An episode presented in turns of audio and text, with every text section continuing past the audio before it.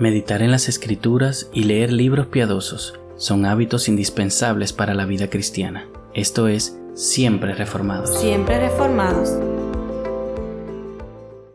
Bienvenidos queridos hermanos a un nuevo episodio de Siempre Reformados, un ministerio de Iglesia Bíblica Hispana en Viena.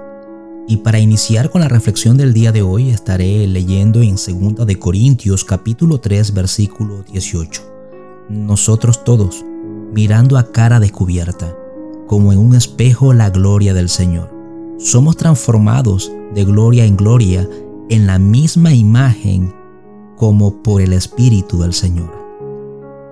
Aunque la creación revela ciertas verdades sobre Dios, estas son insuficientes para salvar. Solo el conocimiento salvador de Dios viene por medio de Jesucristo. Note lo que nos dice Juan capítulo 14 versículo 6. Jesús le dijo, yo soy el camino y la verdad y la vida. Nadie viene al Padre sino por mí.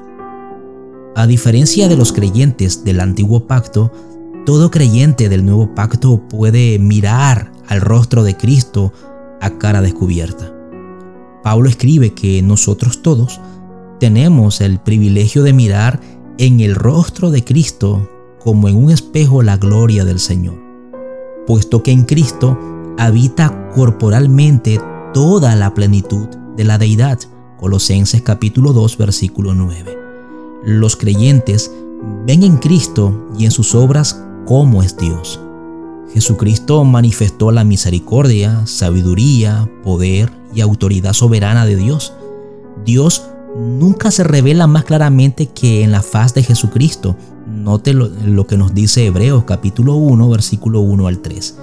Dios, habiendo hablado muchas veces y de muchas maneras en otro tiempo a los padres por los profetas, en estos postreros días nos ha hablado por el Hijo, a quien constituyó heredero de todo y por quien asimismo hizo el universo, el cual siendo el resplandor de su gloria y la imagen misma de su sustancia, y quien sustenta todas las cosas con la palabra de su poder, habiendo efectuado la purificación de nuestros pecados por medio de sí mismo, se sentó a la diestra de la majestad en las alturas. Ahora bien, habiendo dicho esto, queridos hermanos, la Biblia enseña que llegamos a ser como aquello que adoramos. Y esta idea importante se encuentra en el texto que leímos al inicio, en 2 de Corintios capítulo 3 versículo 18. Vamos por parte. Y haciendo a la vez un análisis, el texto inicia nosotros todos, esto es, todos los verdaderos creyentes, y luego nos dice a cara descubierta, el pecado extiende un velo entre el Señor y nuestro rostro, pero este se desvanece cuando confesamos y nos arrepentimos y abandonamos el pecado. Y luego el texto nos dice, mirando como en un espejo. El espejo es la palabra de Dios por el cual miramos a Cristo.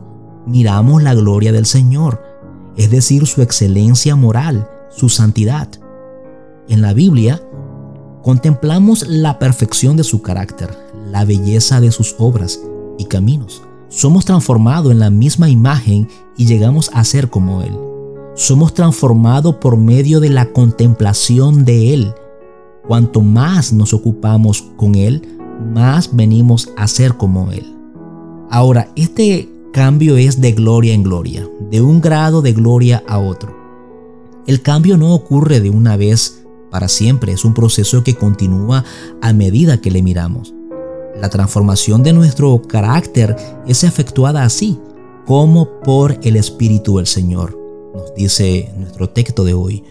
El Espíritu Santo produce la semejanza de Cristo en todos aquellos que contemplan por fe al Salvador, tal como se revela en la Biblia. No lo olvides, querido hermano.